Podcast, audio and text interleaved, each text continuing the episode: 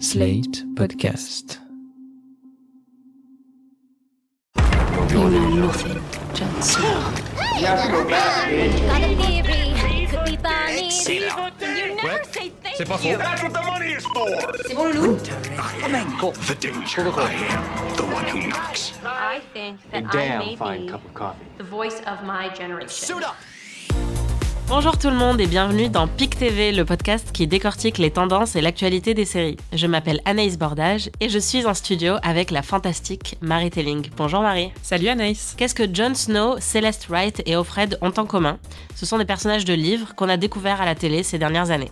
Les adaptations littéraires en série ont la cote en ce moment, pourtant elles ne sont pas toujours réussies. Mais avant ça, le pic de la semaine. Mon pic de la semaine, c'est un pic d'enthousiasme pour la série Watchmen, dont le premier épisode est sorti lundi sur OCS. C'est une série écrite par euh, Damon Lindelof, qu'on connaît de Lost et de The Leftovers, mais c'est surtout une adaptation. Alors l'adaptation de quoi? D'un comic qui s'appelle Watchmen, qui a été écrit dans les années 80 par Alan Moore et Dave Gibbons. Ce comic, c'est un comic qui est adoré de tout le monde et qui est surtout euh, réputé comme inadaptable. Alors là, ce qui est très intéressant, c'est qu'au lieu de reprendre exactement l'histoire de Watchmen, Lindelof a repris l'univers, mais situe son histoire 30 ans après les événements du livre. Et euh, on a vu les six premiers épisodes sur les neuf de la première saison, et on est assez emballé. La série esthétiquement est stupéfiante, mais ce qui est plus intéressant pour nous, c'est que surtout, elle a beaucoup de choses à dire. Beaucoup de choses à dire sur l'Amérique d'aujourd'hui, sur les tensions raciales de l'Amérique d'aujourd'hui, et sur l'histoire de racisme et de violence de l'Amérique en général. On a vraiment hâte de voir la suite. Quant à moi, mon pic, euh, c'est un pic de soulagement euh, par rapport à une autre adaptation qui est À la croisée des mondes, adaptée donc du de la trilogie culte de Philippe Pullman, qui personnellement a vraiment bercé mon enfance. Euh, je suis hyper soulagée parce qu'on a eu euh, l'occasion de voir les quatre premiers épisodes de la série et c'est vraiment euh, à la hauteur du, du roman. C'est vraiment super bien. Le casting est très très bon. L'univers euh, de la série est très très proche de celui du livre. Il y a quelques choix d'adaptation qui, qui sont intéressants, mais je trouve qu'ils qui sont très euh, judicieux. Et donc je suis hyper contente de voir que la série est à la hauteur de ce que j'attendais parce que notamment euh, le, le livre avait déjà été adapté en film et c'était une catastrophe. Donc euh, là, j'ai vraiment hâte de voir la suite et j'espère que ça va être au niveau de ce qu'on a vu pour l'instant. Et ça sort quand? Et ça sort le 5 novembre, également sur OCS comme Watchmen. Et justement, les adaptations littéraires en série, c'est le thème d'aujourd'hui. Ces dernières années, il y en a eu énormément. Il y a eu évidemment The Handmaid's Tale ou Big Little Mais la plus connue, c'est bien sûr Game of Thrones.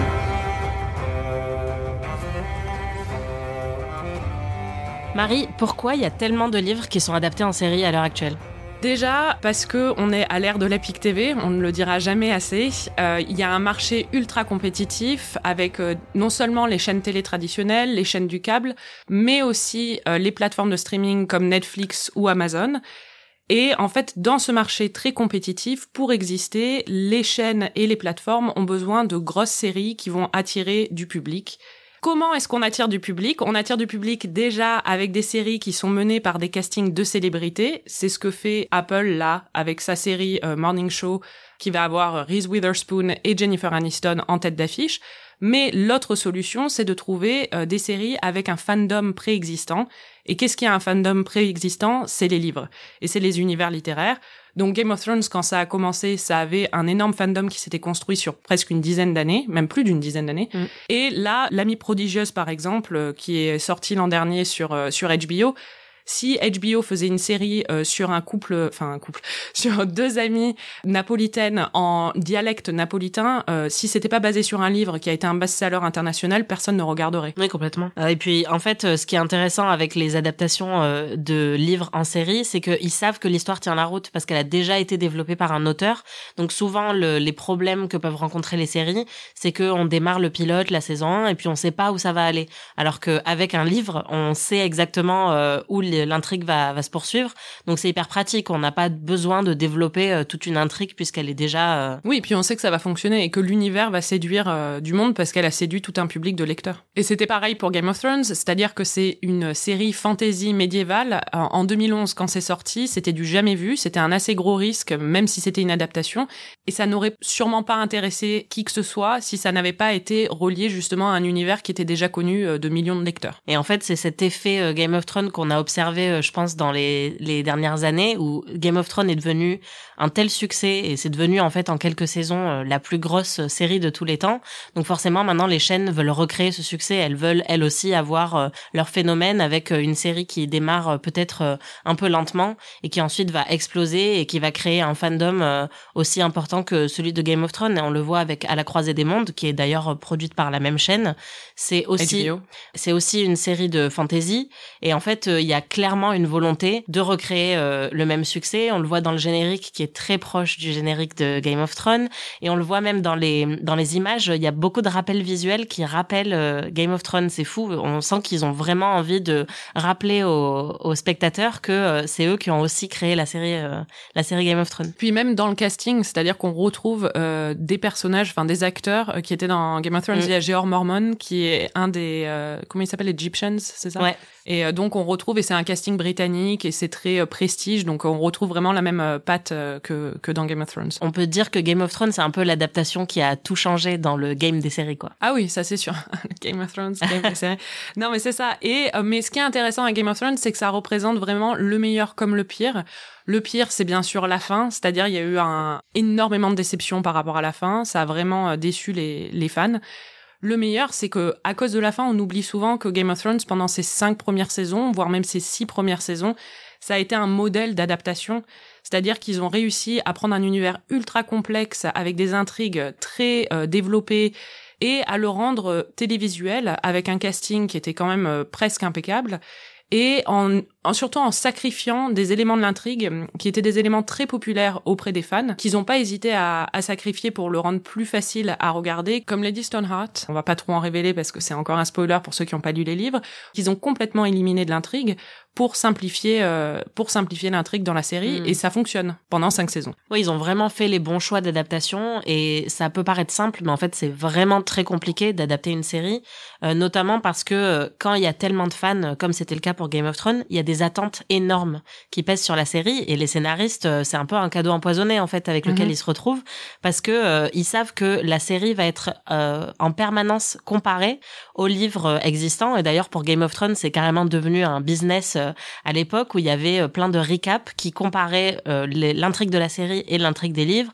les personnages et qui essayaient de, de déterminer lequel des deux avait le mieux fait le travail en fait. Donc c'est vraiment quelque chose qui pèse sur les scénaristes quand ils adaptent un livre, c'est de savoir que s'ils foirent leur coup, on va leur tomber dessus quoi. Ouais, et puis le premier truc c'est vraiment le casting parce que le casting ça peut vite décevoir un, mm. un fan quoi. Bah oui, parce que quand on lit le livre, on imagine forcément à quoi vont ressembler nos personnages préférés et si le casting loupe le, le coche, c'est hyper compliqué. Et c'est encore plus difficile quand c'est un casting avec des enfants. C'est ce qu'on a vu avec euh, l'amie prodigieuse qui a deux petites filles euh, comme héroïne principale. Et à la croisée des mondes, c'est pareil. C'est une petite fille de 12 ans qui porte toute l'histoire. Heureusement, elle est très bonne. Mais c'est très très risqué de caster un enfant euh, dans une série alors que dans un livre, on n'a pas vraiment ce problème. On a une voix littéraire qui est quand même très développée, même si c'est une enfant. par un adulte en voilà. donc c'est beaucoup plus facile. Exactement. Et puis, enfin, faut dire un truc par rapport à l'amie prodigieuse, c'est qu'elle représente aussi euh, un autre problème qu'il y a souvent avec euh, les adaptations euh, littéraires à la télé, c'est comment traduire une voix narrative à la télé.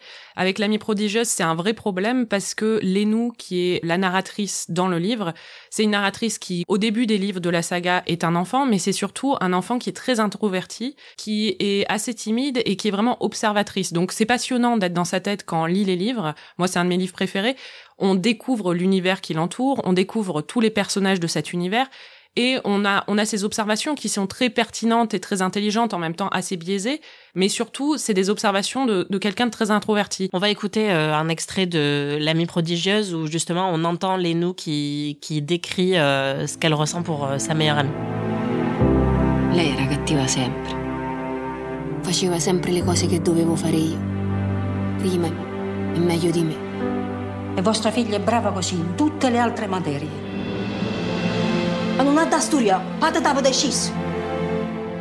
Ce qu'on vient d'entendre, c'est Lénou adulte qui raconte son enfance, sauf que dans la série, la plupart des scènes, enfin les trois quarts des scènes, 99% des scènes, sont avec Lénou enfant et une narratrice, euh, une protagoniste très introvertie. Si ça fonctionne euh, sur le papier, ça ne fonctionne pas à l'écran parce que d'un coup, c'est un personnage qui devient très très chiant et qu'on n'a pas forcément envie de regarder.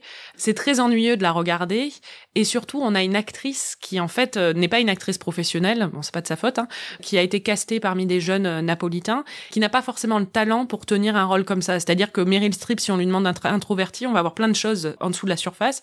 Elle, quand elle est introvertie, on voit pas grand chose en dessous. Et donc, ça ruine un peu toute la subtilité du livre et ça enlève tout son intérêt, quoi. Oui, mais en fait, euh, le problème avec l'ami prodigieuse, c'est qu'ils ont essayé de préserver la subtilité du livre, Mhm. mais à un tel point que ça devient assez chiant. Et il y a une série qui a le problème inverse, euh, une autre adaptation qui est The Handmaid's Tale, qui elle a essayé de évacuer la subtilité pour rendre euh, la série plus dramatique en rajoutant euh, beaucoup d'action. Mais le problème, c'est que euh, ça crée le problème inverse, ça devient vraiment tiré par les cheveux. The Handmaid's Tale, pour rappel, c'est l'adaptation euh, du livre de Margaret Atwood, La Servante écarlate. Et tout le principe du livre, c'est que euh, l'héroïne peut pas communiquer ou très peu parce qu'elle vit dans une société tellement punitive que euh, elle peut à peine euh, prononcer euh, quelques mots et elle peut à peine se déplacer. Elle est vraiment, elle est enfermée dans sa maison, euh, elle fait les courses, mais euh, il n'y a pas grand chose de plus.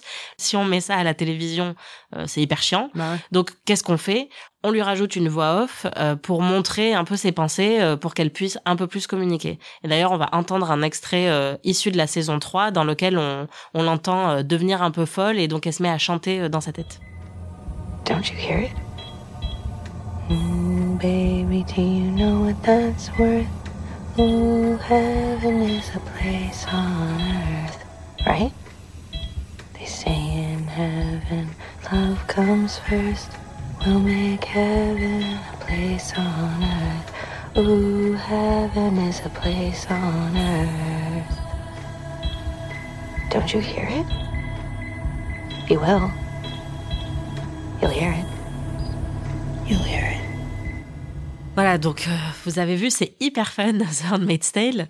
Euh, le problème, c'est que on lui met cette voix off pour essayer de rendre sa vie intérieure un peu plus complexe, mais ça réussit pas vraiment parce que les, la voix off est généralement assez euh, simpliste. euh, on Oui, l'entend. caricatural, euh, enfin. Voilà, et en plus, là, vous avez pas l'image, mais c'est des gros plans sur sa tête où elle a l'air complètement apathique.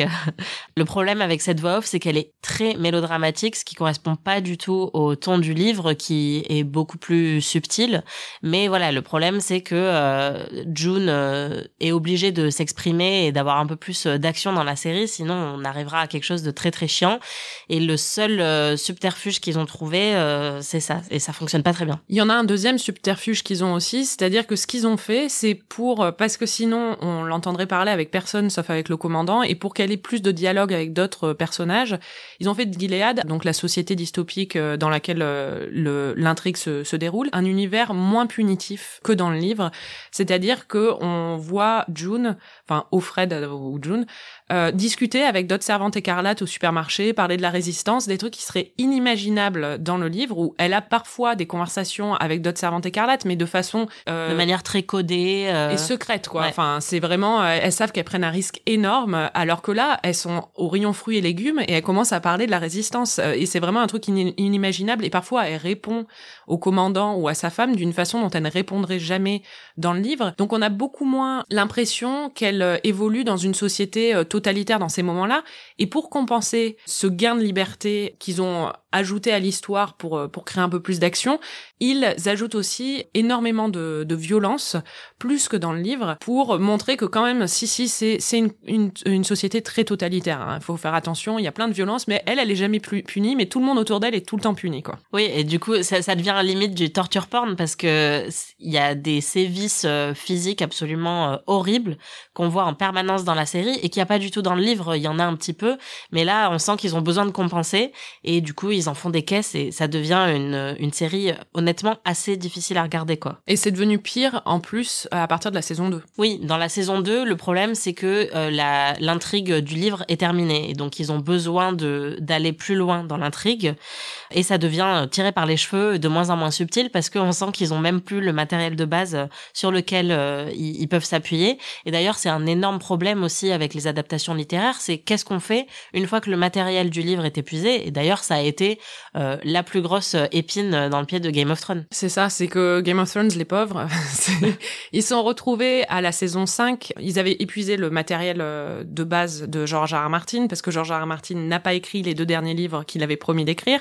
Il a eu un blocage littéraire, sauf que eux ont dû continuer l'histoire, parce qu'il fallait pas, euh, enfin, ils, ils, devaient continuer. Euh... Ils peuvent pas dire, bon bah, on reprendra la série une fois que le livre aura été écrit. Ouais, Peut-être qu'ils auraient pu dire ça, mais ils ont décidé de pas dire ça, euh, et donc ils ont continué l'histoire avec des éléments de l'intrigue qui leur a été fournis par George R. Martin, mais on a un peu l'impression parfois, euh, quand on regarde les dernières saisons de Game of Thrones, qu'ils avaient des points de l'intrigue qui leur avaient été fournis et qui faisaient un peu comme nous quand on est enfant et quand on dessine entre les points.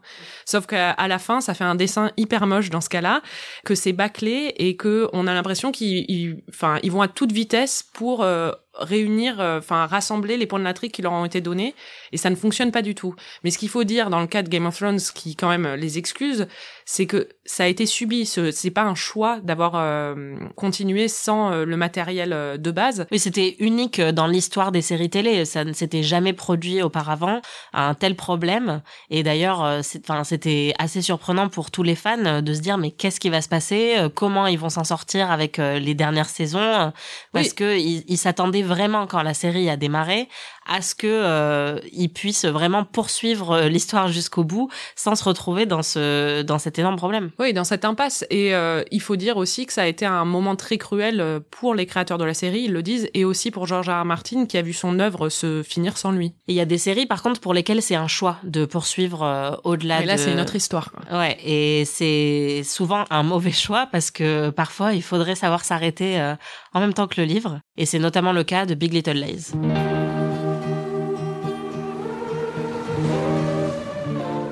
Qu'on entend là, c'est donc le générique de Big Little Lies, qui est une adaptation d'un roman de Liane Moriarty.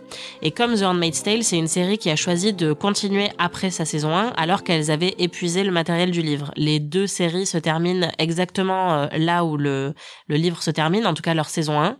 Et en fait, les deux séries ont eu un succès énorme, un succès populaire, un succès critique. Elles ont raflé tous les Emmy Awards euh, respectivement dans leur catégorie. Et donc c'était trop beau, elles pouvaient pas résister à l'envie de faire une saison 2, mais franchement, elles auraient vraiment pas dû. Ça aurait dû être des mini-séries, en fait. Et dès la saison 2, on se rend compte très vite dans l'intrigue qu'elles ont plus vraiment de raison d'être et que la poursuite de l'intrigue est vraiment très opportuniste. C'est vraiment pour pour gagner de l'audience et pour continuer avec un casting de ouf et euh, avec euh, un public euh, qui suit malgré la baisse de qualité. Sauf qu'on l'a vu pour les deux séries, le succès a quand même beaucoup diminué une fois que la saison 1 était terminée. On parle quand même beaucoup moins maintenant de, de The Handmaid's Tale. Et puis même si on a tous regardé la saison 2 de Big Little Lies, la qualité était vraiment en deçà de ce qu'on a connu dans la saison 1. Moi, je connais beaucoup, beaucoup de gens qui regardent encore The Handmaid's Tale, quoi. Enfin, énormément de gens qui le regardent et qui mm. pensent que c'est une série de qualité, alors que, enfin, je trouve que vraiment l'écriture... Alors qu'ils ont tort. oui, c'est ça. Mais c'est vrai, ils ont tort. euh, mais alors que l'écriture, le niveau d'écriture a vraiment beaucoup euh, baissé et surtout, c'est surtout ça, moi, qui me dérange dans The Handmaid's Tale, c'est qu'on a vraiment perdu l'essence du livre d'origine et que moi, en tant que fan du livre d'origine, limite, ça me, je trouve ça insultant, quoi parce que ça me gâche un peu ouais. euh, le livre que j'ai adoré et cet univers qui m'a vraiment fasciné. Maintenant, je l'associe à cette série qui est d'une qualité extrêmement médiocre et qui me fait voir l'œuvre d'origine avec un regard complètement différent. Peut-être que la solution, c'est de pas lire les livres, en fait. Oui, c'est ça. Il euh, y a une exception quand même euh, en ce qui concerne les adaptations, c'est The Leftovers. Ta série préférée. Oui. Donc là, on entend la musique de The Leftovers, qui est généralement la musique qui commence à passer quand quelqu'un de la série est extrêmement déprimé. Ce qui est tout le temps. Voilà, donc il la passe à peu près dix fois par épisode. Euh, mais vraiment, The Leftovers, c'est une des rares adaptations qui est devenue meilleure une fois qu'elle s'est éloignée du livre. Mm -hmm. euh, c'est adapté d'un livre de Tom Perrotta par Damon Lindelof.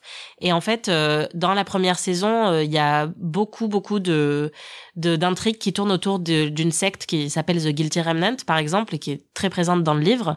Et dès la saison 2, on s'éloigne de ça parce qu'en fait, Damon Lindelof, euh, il a choisi un peu ce qu'il voulait garder de l'intrigue. Et dès la fin de la saison 1, il passe complètement à autre chose. Et on le sent dès la saison 2 où il nous amène carrément dans une autre ville avec de nouveaux personnages. Et après on comprend qu'il a gardé quand même un peu euh, le fil de la saison 1 mais euh, il opère une sorte de reboot dès la saison 2 comme pour dire c'est bon, on a fini en fait le livre, on a fait ce qu'on a pu mais maintenant c'est mon histoire. Et en fait on sent qu'il se sent libéré par euh, le fait d'abandonner un peu le livre et de faire ce qu'il a envie de faire et de garder la partie de l'intrigue qui lui euh, l'avait intéressé le plus, qui est la relation entre Kevin et Nora. Euh, et il l'a dit plusieurs fois que pour lui The Leftovers ça avait toujours été une histoire d'amour. C'est pas une histoire de deuil ou une histoire de de, de gouffre existentiel. C'est vraiment le un peu quand même. Hein.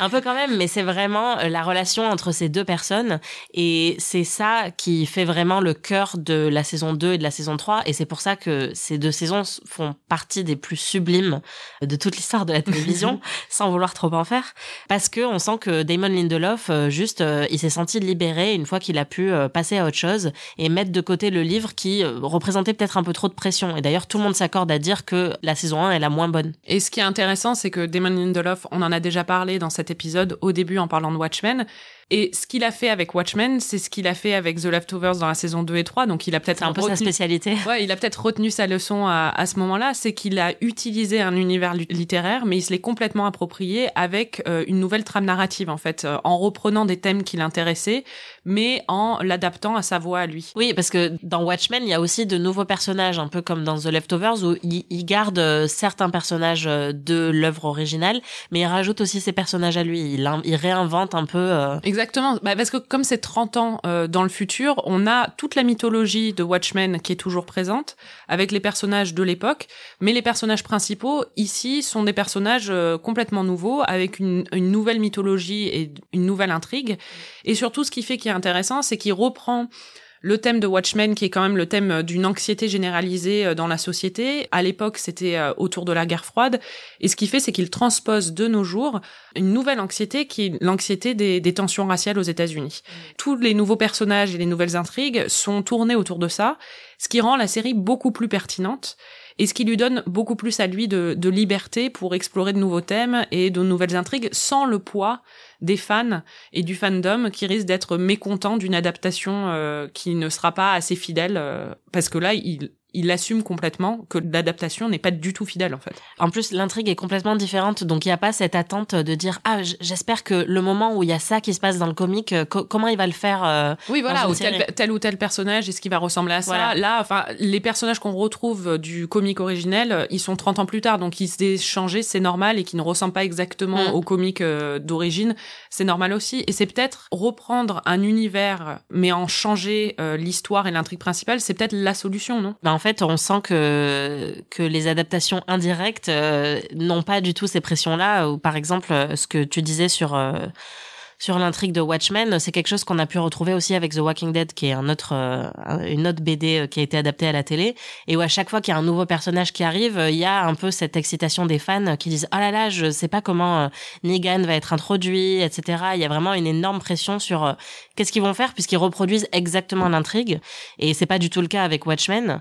Et il y a un autre bouquin qui a été adapté et qui a eu cette idée aussi, c'est The Hunting of Hill House, qui est adapté d'un roman de Charlie Jackson et qui est une autrice qui est quand même euh, assez connue aux États-Unis. dans le gothique, euh, dans le gothique américain. Quoi. Voilà, c'est une des reines du gothique. Et les, les lecteurs de, de ces livres sont évidemment euh, fans, mais il n'y avait pas une énorme attente. Personne s'est dit oh là là, j'ai vraiment hâte de voir comment The Hunting of Hill House va être adapté à l'écran.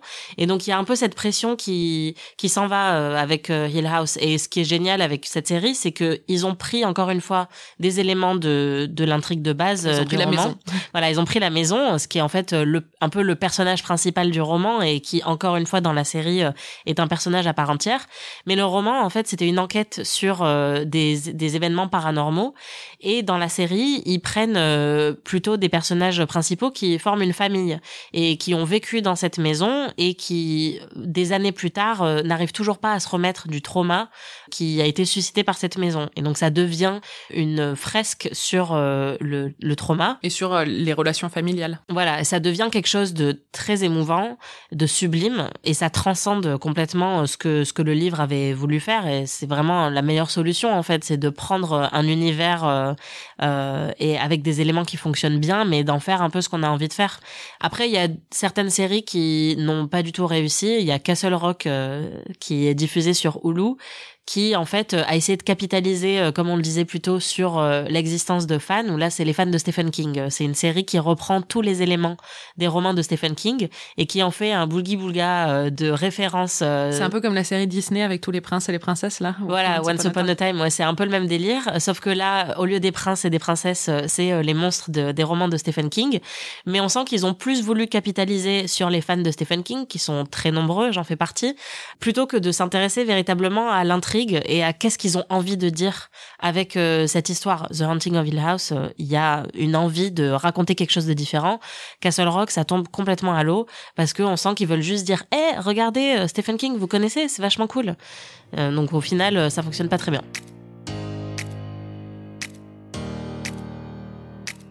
On se fait un petit fuck Marie Kill? Allez, donc euh, on vous a déjà expliqué euh, dans un des, épisodes précédents, on aime bien jouer à fuck Marie Kill, euh, un jeu où on détermine entre plusieurs options qui on a envie de tuer, épouser ou avec qui on a envie de coucher. Voilà. Donc on va essayer encore une fois. Alors là, on peut, on a déjà déterminé dans l'épisode 1 qu'on voulait tuer The Handmaid's Tale, donc on va pas s'acharner euh, quand même, les pauvres. Moi, je veux bien acharner sur eux, mais d'accord. donc là, on va plutôt euh, s'intéresser aux plus grosses adaptations dont on a parlé dans cet épisode. Alors, Fuck Mary Kill, Marie, entre Game of Thrones, Big Little Lies, The Leftovers et L'Amie Prodigieuse, tu choisis qui? Alors moi, je tue L'Amie Prodigieuse, ce qui me surprend moi-même parce que c'est un de mes livres préférés, mais vraiment l'adaptation m'a énormément déçue. Je couche avec euh, Big Little Lies parce que c'est toujours sympa de le retrouver. Et après, je fais un trouble. Tu m'as inspiré la dernière fois avec Game of Thrones qui m'a énormément déçu sur la fin, mais dont je suis, euh, enfin, dont j'étais complètement amoureuse pendant des années et The Leftovers pour euh, un peu la profondeur et l'intelligence. Tu sais que tu vas avoir des conversations intéressantes avec The Leftovers. c'est vrai. Bon bah moi c'est à peu près pareil. Hein. Je tue l'amie prodigieuse parce que bon il y a pas grand chose à sauver. Euh, j'épouse The Leftovers parce que c'est l'amour de ma vie. Je couche avec Game of Thrones parce que pour le côté un peu wildling in the sheets. et bah, Big Little Lies, du coup, euh, je le garde un peu en. C'est un amant, quoi. Voilà, c'est un amant. C'est un peu en side piece euh, pour quand je m'ennuie, que j'ai envie de, de rythmer un peu ma vie sexuelle. Très bien. Mais on ne peut pas partir euh, sans dire qu'est-ce qu'il faut absolument regarder cette semaine. Marie, qu'est-ce qu'on regarde cette semaine? Cette semaine, on regarde Succession, la meilleure série de l'année, enfin ou peut-être euh, la deuxième meilleure après Fleabag, mais ça se discute et toi tu n'es pas d'accord. Mais c'est une des meilleures séries dramatiques qu'on a vues ces dernières années et une série qui nous satisfait à un niveau, euh, enfin parce qu'on pensait pas que c'était possible d'avoir des séries aussi bonnes en ce moment à l'ère de la PIC TV où il y a énormément de médiocrité. Pour rappel, Succession, c'est une série qui a été créée par Jesse Armstrong euh, de The, Thick of It et produite par Adam McKay de Vice et The Big Short. Donc il y a un côté satirique euh, très très fort. Oui, The Thick of It, c'était une série euh, satirique sur la politique britannique qui était très très dans la même veine que VIP et In the Loop. Et ça parle d'une famille à la tête d'un conglomérat de médias aux États-Unis, donc des gens qui sont très très très riches mm-hmm. et qui sont absolument tous odieux et qui se battent pour avoir la succession de l'entreprise puisque le père est toujours à la tête de cette entreprise et il est absolument odieux en plus avec tous ses enfants, mais il commence à avoir une santé euh, de plus en plus euh, faiblissante et euh, il a besoin de il a besoin de savoir qui va le remplacer, mais en même temps il veut pas vraiment lâcher prise. C'est assez stupéfiant à regarder, c'est hyper bien écrit, il y a une finesse d'écriture, parfois c'est émouvant, on se retrouve à enfin la dernière fois moi lors, pendant le final de la saison 2, je me suis me suis surprise moi-même parce que j'ai éclaté en sanglots pendant un ah, moment qui était complètement anodin euh, apparemment mais parce qu'on on comprend tellement euh, maintenant les dynamiques de la fratrie et même s'ils sont Il y a un côté le parrain, en fait. Euh, oui, c'est ça. Bah, c'est euh, vraiment Fredo et euh, Michael, quoi. C'est des trahisons, des manipulations, et c'est à la fois très drôle et déchirant. Oui, puis on voit vraiment, bah, le parrain, c'est une bonne comparaison parce qu'on voit vraiment à quel point avoir un, un environnement corrompu pour mm. corrompre aussi des relations entre frères et sœurs. Et c'est vraiment sur ça. C'est vraiment sur les abus et la corruption, même émotionnelle et sentimentale de toute une famille, quoi. Donc on regarde absolument Succession, qui est disponible sur OCS. La saison 2 vient de se terminer et il faut absolument la regarder. Et la saison 2 est encore meilleure que la saison 1. Et pour en savoir un peu plus, vous pouvez aussi écouter l'épisode 1 puisqu'on en avait parlé euh, à l'occasion de notre discussion sur euh, la politique et comment... Euh, et l'effet Trump. Voilà, et l'effet Trump sur les séries. C'était PIC TV. Merci à tous de nous avoir écoutés. Merci Marie. Merci Anaïs. PIC TV, c'est un podcast à retrouver tous les 15 jours sur slate.fr ou sur votre appli de podcast préféré. Mais c'est aussi une newsletter à retrouver également sur slate.fr dès la semaine prochaine. En attendant, vous pouvez nous donner 5 étoiles ou nous contacter sur les réseaux sociaux pour nous dire que vous nous aimez. Salut Salut